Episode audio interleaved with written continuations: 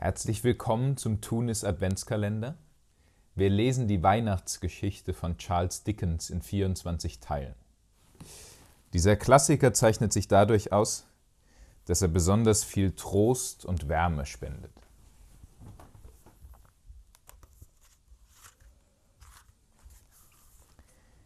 Erste Strophe.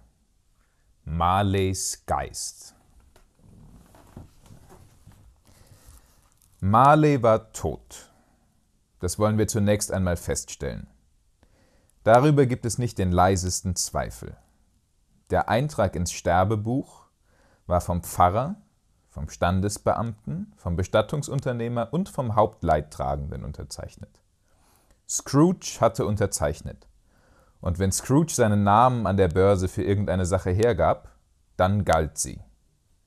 Der alte Marley war tot wie ein Türnagel. Ich will damit gar nicht sagen, dass ich aus eigener Erfahrung wüsste, was so besonders tot an einem Türnagel ist. Wenn man mich fragt, würde ich eher dazu neigen, einen Sargnagel als das toteste Stück Eisen zu betrachten, das im Handel ist.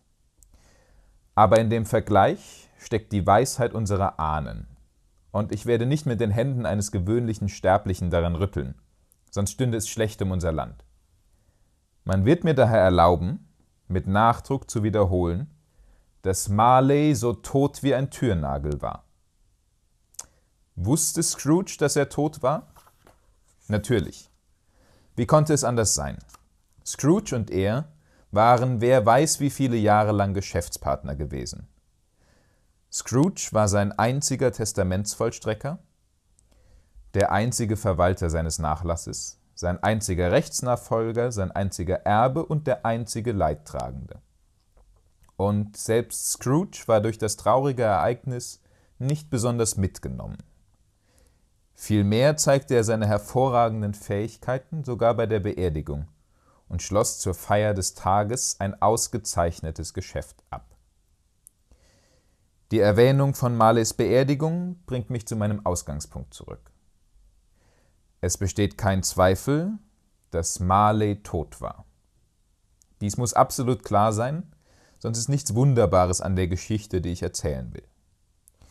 Wenn wir nicht völlig davon überzeugt wären, dass Hamlets Vater vor Beginn des Stückes gestorben ist, wäre ja auch nichts Bemerkenswertes daran, dass er nachts bei Ostwind auf der Mauer seines Schlosses umherwandelt. Das wäre dann nicht anders, als wenn irgendein Herr mittleren Alters plötzlich an irgendeinem windigen Ort, sagen wir zum Beispiel den Kirchhof von St. Paul, auftauchte, um seinen schwächlichen Sohn buchstäblich wach zu rütteln. Scrooge ließ den Namen des alten Marley nie übermalen. Da stand es, noch Jahre danach über der Tür zum Lagerhaus. Scrooge und Marley. Die Firma war als Scrooge und Marley bekannt. Manchmal nannten Leute, die neu im Geschäft waren, Scrooge Scrooge und manchmal Marley. Er hörte auf beide Namen. Ihm war es gleich. Aber ach, er war ein herzloser Geizkragen, dieser Scrooge. Dieser habgierige alte Sünder presste jeden bis zum letzten Tropfen aus, gierte und grapschte mit seinen Klauen nach allem, was er bekommen konnte. Hart und scharf wie ein Kieselstein aus dem kein Stahl je ein Fünkchen wohltuenden Feuers geschlagen hatte, abgeschieden, einsam und verschlossen wie eine Auster. Die Kälte in ihm ließ seine alten Gesichtszüge einfrieren, seine spitze Nase absterben, seine Wangen einfallen, seinen Gang steif werden. Sie machte seine Augen rot und seine dünnen Lippen blau. Ja, sie bahnte sich sogar einen Weg in seine krächzende Stimme.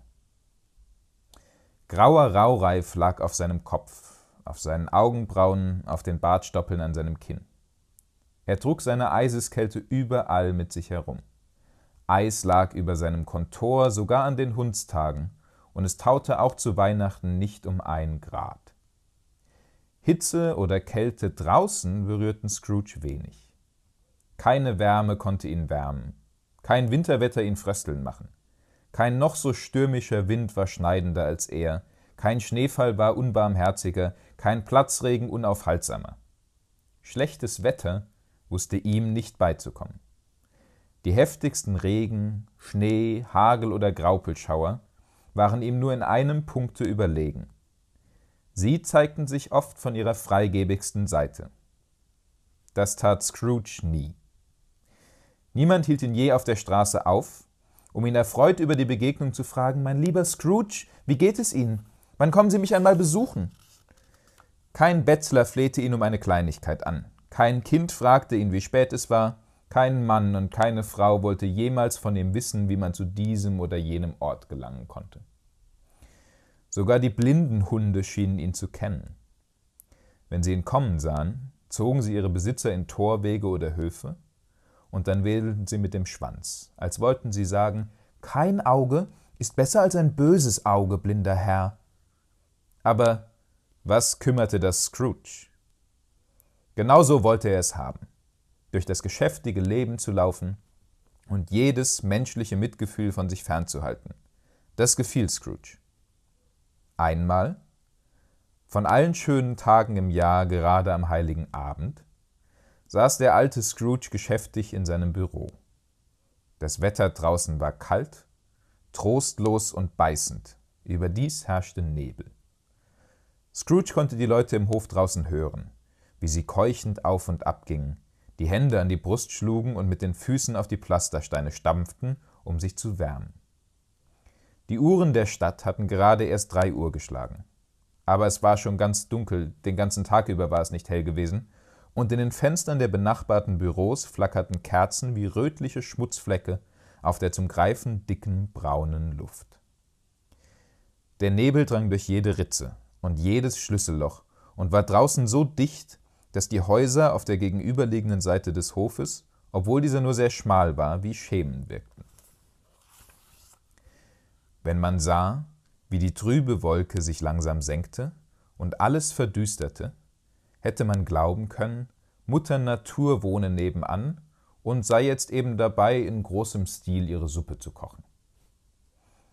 Die Tür von Scrooges Büro stand offen, damit er ein Auge auf seinen Sekretär haben konnte, der in einem jämmerlich engen Kämmerchen nebenan, einer Art Gefängniszelle, Briefe kopierte. Bei Scrooge brannte ein sehr kleines Feuer im Kamin. Aber das Feuer bei seinem Sekretär war so klein, dass es eher wie eine einzige brennende Kohle aussah. Er konnte aber nichts nachlegen, denn Scrooge bewahrte die Kohlenkiste bei sich auf. Und wenn der Sekretär mit der Schaufel kam, konnte er sich darauf verlassen, dass ihm sein Herr ankündigte, sie müssten sich wohl bald trennen. Dann zog der Sekretär seinen weißen Schal enger und versuchte sich an der Kerze zu wärmen, was ihm, da er ein Mann mit wenig Einbildungskraft war, stets misslang.